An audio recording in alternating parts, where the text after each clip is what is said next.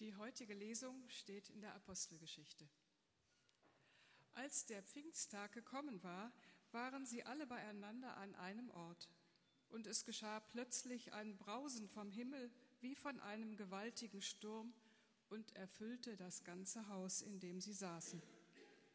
Und es erschienen ihnen Zungen, zerteilt wie von Feuer, und setzten sich auf einen jeden von ihnen. Und sie wurden alle erfüllt von dem Heiligen Geist und fingen an zu predigen in anderen Sprachen, wie der Geist ihnen zu reden gab. Now there were dwelling in Jerusalem Jews, devout men from every nation under heaven. And at this sound the multitude came together, and they were bewildered, because each one was hearing them speak in his own language. And they were amazed and astonished, saying, Are not all these who are speaking Galileans? And how is it that we hear, each of us, in his own native language? Partos, Medos e Elamitas, habitantes da Mesopotâmia, Judeia e Capadócia, do Ponto e da província da Ásia, Frígia e Panfília, Egito e das partes da Líbia próximas a Cirene, visitantes vindos de Roma, tanto judeus como convertidos ao judaísmo, cretenses e árabes. Nós os ouvimos declarar as maravilhas de Deus em nossa própria língua. Atônitos e perplexos, todos perguntavam uns aos outros: Que significa isto? gake ame ya nɔ ameha nɔ feŋu ɖum le apostoloawo ŋu be. Ame siawo la aha ye womu menye nu tɔxɛ aɖeke le dzɔdzɔm o. Azɔ la petro kple apostolo wi ɖekeawo tsitre eye petro ƒo nu na wo kple gbe sesẽ be ago na mi yudatɔwo mi amedzro kple yerusalem nɔlawo siaa.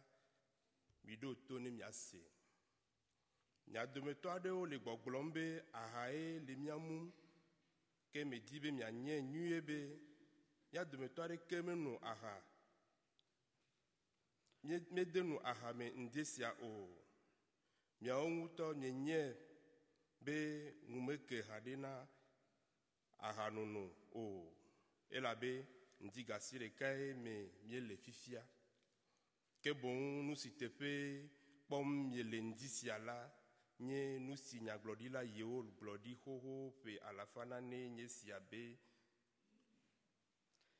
اعمال رسولان باب دوم آیه 17 و 18 خدا از زبان او فرمود در روزهای آخر تمام مردم را از روح خود پر خواهم ساخت تا پسران و دختران شما نبوت کنند و جوانان شما رویاها و پیران شما خوابها ببینند بله تمام خدمتگزارانم را چه مرد و چه زن از روح خود پر خواهم کرد و ایشان نبوت نموده از جانب من سخن خواهند گفت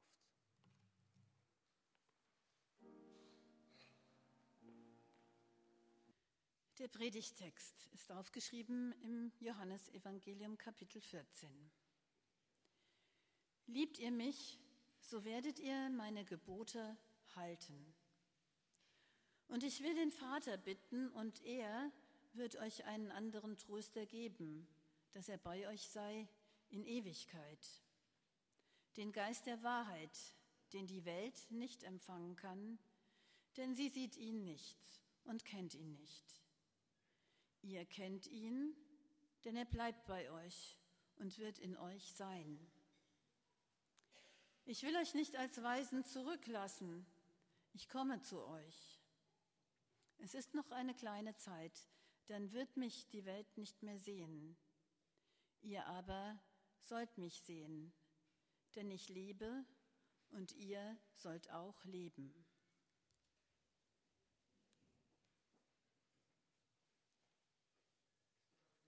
unser Reden und Hören. Amen. Wenn du mich wirklich liebst, dann gehst du mit mir in die Oper. wenn du mich wirklich liebst, gehst du mit mir ins Fußballstadion oder in den Gottesdienst. Oder wenn du mich wirklich liebst, dann schaust du dir endlich mit mir diesen russischen Film mit französischen Untertiteln an. Wenn du mich wirklich liebst. Haben Sie schon mal so einen Satz gesagt oder gehört? Ich vermute, die Wirkung ist vielleicht nicht ganz die erhoffte. Ich glaube, die Reaktion ist doch eher Ärger, Zorn, Widerspruch. Liebe kann man doch nicht einfordern. Liebe muss freiwillig kommen. Wenn man einen solchen Satz sagt, da ist doch bestimmt schon einiges schiefgelaufen. Und doch sagt Jesus genau diesen Satz in seiner Abschiedsrede, wenn ihr mich liebt, haltet ihr meine Gebote. Aber Jesus droht nicht, er fordert nicht, er beschreibt einfach, als sei es das Natürlichste in der Welt, wer Gott liebt, handelt nach seinen Geboten, ist doch klar. Wie könnte es anders sein, wenn jemand behauptet, er liebt Gott und lebt doch, als sei ihm Gott egal? Wenn jemand zwar regelmäßig betet, sich in der Bibel blendend auskennt, aber im Alltag weit weg von dem ist, was diese Gebote von ihm verlangen, Johannes sagt, der betrügt sich selbst. Der ist wie jemand, der ständig nur einen Körperteil trainiert und am Ende hat er so einen Arm und der Rest total verkümmert. Die Leute würden lachen, den Kopf schütteln und zwar zu Recht. Zur Zeit des Alten Testaments nannte man fromme Menschen Gerechte. Oder andersherum, wo Luther fromm übersetzt, steht eigentlich das hebräische Wort für gerecht. Und das Wort beschreibt Menschen, die gottesfürchtig waren, und zwar nicht nur sonntags oder damals am Schabbat, im Tempel, sondern auch im Alltag. Die genauso fleißig im Gebet waren, wie dabei barmherzig zu sein den Armen und Schwachen gegenüber. Die gerecht waren, die die Tora beachtet haben, nicht nur wenn sie im Gottesdienst gelesen wurde, sondern auch wenn es darum ging, danach zu leben. Gerechte waren fromme. Heute wird das ja oft auseinandergerissen. Da gelten Menschen als fromm, die viel beten und vom Glauben reden und den Gottesdienst besuchen. Aber ob diese Person im Alltag auch danach lebt, ist nochmal eine ganz andere Geschichte. Manchmal verstehen Menschen sogar fromm als negativ, als heuchlerisch, weil man eben nicht im Alltag so lebt, wie man eigentlich glaubt. Fromm sind die dann, die Frommes tun, die sich einen Fisch aufs Auto kleben, aber fahren wie die Irren, die regelmäßig beten, aber im schlimmsten Fall Kinder belästigen. Und wir würden sofort sagen, das passt nicht zusammen. Das geht nicht, wenn ein so großer Unterschied ist zwischen Sonntag und Alltag. Und deshalb muss Jesus das auch gar nicht groß einfordern. Er sagt einfach, so ist es. Wer Gott liebt, nimmt seine Gebote ernst. Aber wie kriegen wir das hin? Ein zweiter Gedanke. Jesus verlässt ja seine Jünger, es ist die sogenannte Abschiedsrede. Und die Frage steht im Raum, wie sollen die Jünger das jetzt alleine hinbekommen? Die Jünger waren ja auch in der Vergangenheit nicht unbedingt sehr bekannt dafür, dass sie es ohne ihn gut hinbekommen haben. Jesus meint aber, es gibt keinen Grund, traurig zu sein. Im Gegenteil, er sagt, der nach ihm kommt, der andere Beistand, der wird ewig bei euch sein. Das ist sogar gut für euch, wenn ich gehe. Im Koran wird übrigens diese Passage gedeutet, dass Jesus sagt, nach mir kommt ein anderer Beistand, es ist der Prophet, Mohammed. Hier ist natürlich nicht vom Propheten die Rede, sondern vom Geist. Wie soll man sich den Geist nun vorstellen? Welches Bild würden Sie malen, wenn Sie jetzt ein Stück Papier und ein paar Stifte hätten? Was haben Sie vor Augen? Was hast du vor Augen, wenn du an den Geist Gottes denkst? Kinder würden wahrscheinlich so etwas wie ein sehr freundliches Gespenst malen.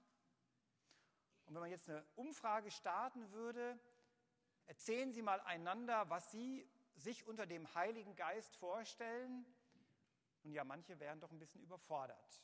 Deswegen mache ich es auch nicht. Dürfen Sie nachher gerne austauschen. Im Alten Testament ist das Wort für Geist Ruach.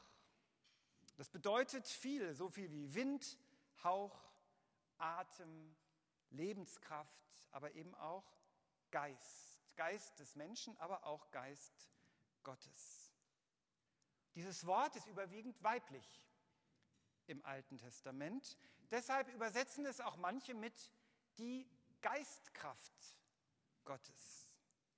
Und manchen Menschen hilft es sich vorzustellen, dass man von Gott nicht nur in männlichen Attributen reden kann, sondern eben auch in weiblichen.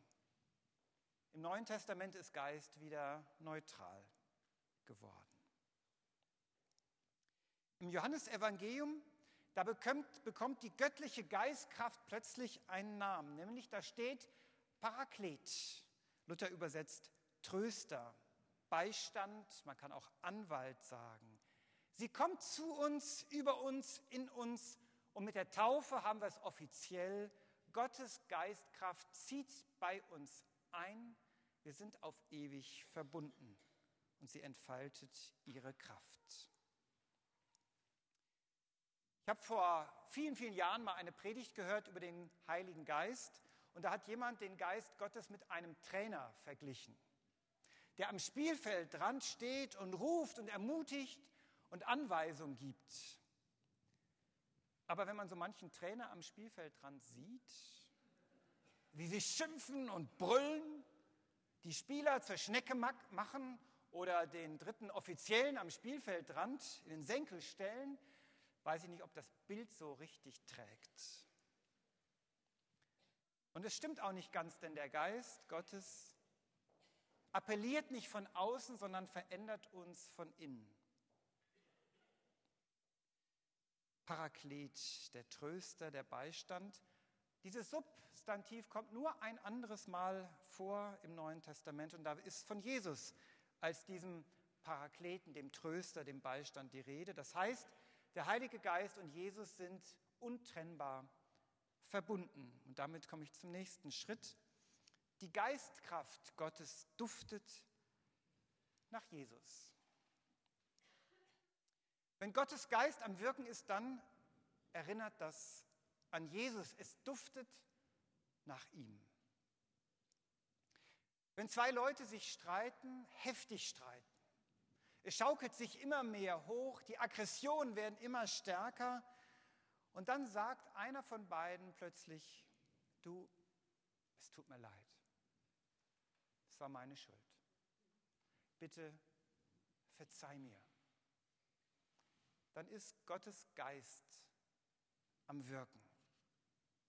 Und das erinnert dann an dieses Gleichnis, das Jesus erzählt hat, wo zwei Leute in den Tempel gehen, ein Zöllner und ein Pharisäer, und der Zöllner, der große Sünder, ganz hinten auf die Knie fällt und sagt, es tut mir leid, Herr. Und der Pharisäer, der ganz vorne steht, der fromme, der Gottesfürchtige, der sagt, danke, dass ich nicht bin wie der da. Und Jesus sagt, Gott freut sich über den, der seine Schuld erkennt. Nicht über den, der keine Fehler macht, sondern der sagt, es tut mir leid. Oder wenn ein kranker Mensch, der seit Monaten in den letzten Zügen liegt, die Angst verliert vor dem Tod, vor dem, was kommt, weil er spürt, ich bin geborgen in Gottes Händen, es sind Menschen da, die mir Zuwendung geben, die mich umgeben, umfangen, Schmerzen lindern, die Hand halten, dann ist Gottes Geist am Wirken. Und das riecht nach Jesus, von dem es auch heißt, Furcht ist nicht in der Liebe, die vollkommene Liebe treibt die Furcht aus. Oder wenn sich jemand abmüht, um jemanden zu unterstützen, in ganz praktischen Dingen, immer wieder viel Zeit investiert, viel Energie investiert, um jemand anderen zu helfen. Und er hat aber das Gefühl, es geht mit diesem Menschen immer einen Schritt vor und nochmal zwei zurück. Es geht nicht voran. Und die Frage ist, da lohnt sich der Aufwand überhaupt noch zu helfen? Aber er gibt nicht auf. Dann riecht das nach Jesus. Dann ist der Geist Gottes am Wirken. Dann erinnert das an Jesus, der einmal ein Gleichnis erzählt von dem Sämann, der aussät und zwar großzügig überall hin und manches fällt unter die Dornen, manches fällt auf den steinigen Boden, manches wird weggepickt, aber ein bisschen was fällt auf fruchtbaren Boden und es wächst etwas daraus und bringt Frucht. Es riecht nach Jesus, wenn jemand nicht aufgibt. Vor 30 Jahren kam es in Deutschland zu einer friedlichen Revolution. Aber schon vor 1989 hatten Menschen angefangen, sich in Kirchen zu treffen, um zu beten und zu singen.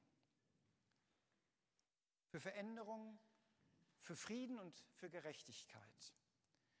Und als die Leute sich da versammelt haben, da waren ganz viele dabei, die eigentlich mit Kirche gar nichts am Hut hatten. Viele waren noch nicht einmal getauft.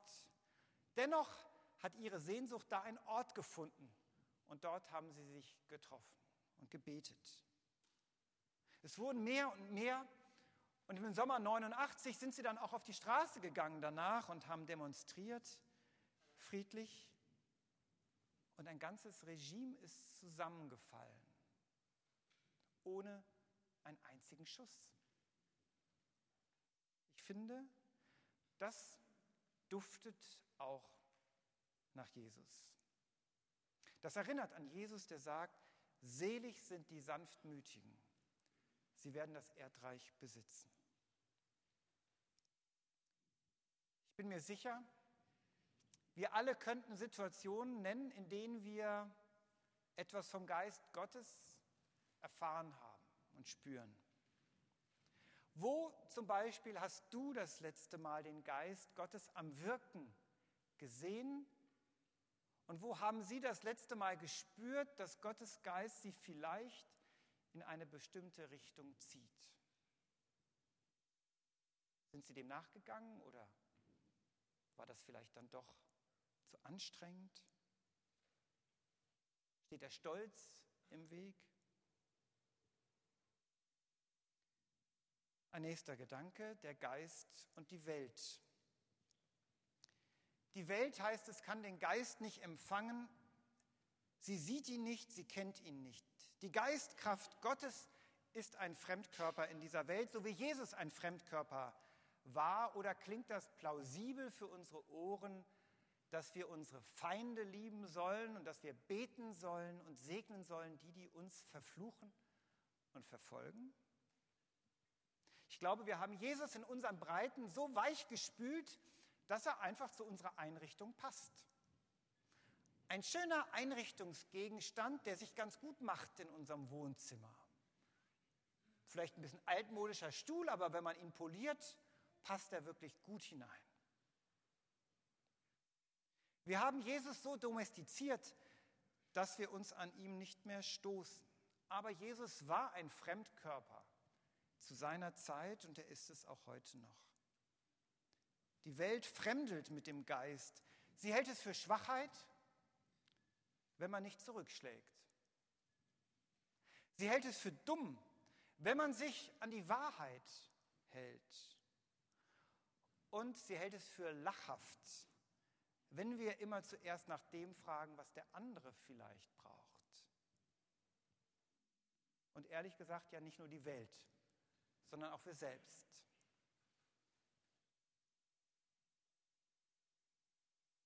Wenn man das so hört, da steckt auch ganz schön viel Welt in uns selbst. Wir selbst finden das auch schwierig. Und da ist es manchmal gar nicht so leicht wahrzunehmen, was nach Jesus duftet und wohin uns der Geist eigentlich ziehen will. Vielleicht müssen wir häufiger mal stehen bleiben, riechen, wahrnehmen, Gott, was tut sich da in mir? Wohin willst du mich ziehen? Welches Verhalten würde nach Jesus duften?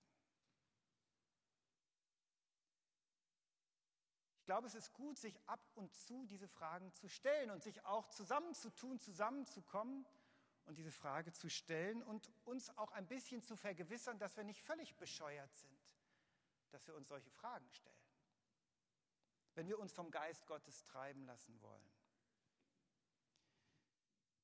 Ich komme zum Schluss. Wer getauft wird, sagt damit auch, oder die Eltern sagen es, ich möchte, dass meine Sinne geschärft werden für das, was Gottes Geist in dieser Welt tut. Ich möchte aufmerksam sein, wohin Gott mich zieht. Lasst uns doch neu hören, riechen, wahrnehmen, was Gott unter uns und durch uns tun will. Gottes Geist begeistert uns, ermutigt uns, manchmal stellt er uns auch unbequeme Fragen, aber immer hält er uns nah bei Jesus. Und der Friede Gottes, der höher ist als all unsere Vernunft bewahre unsere Herzen und Sinne in Christus Jesus. Wir hören Musik.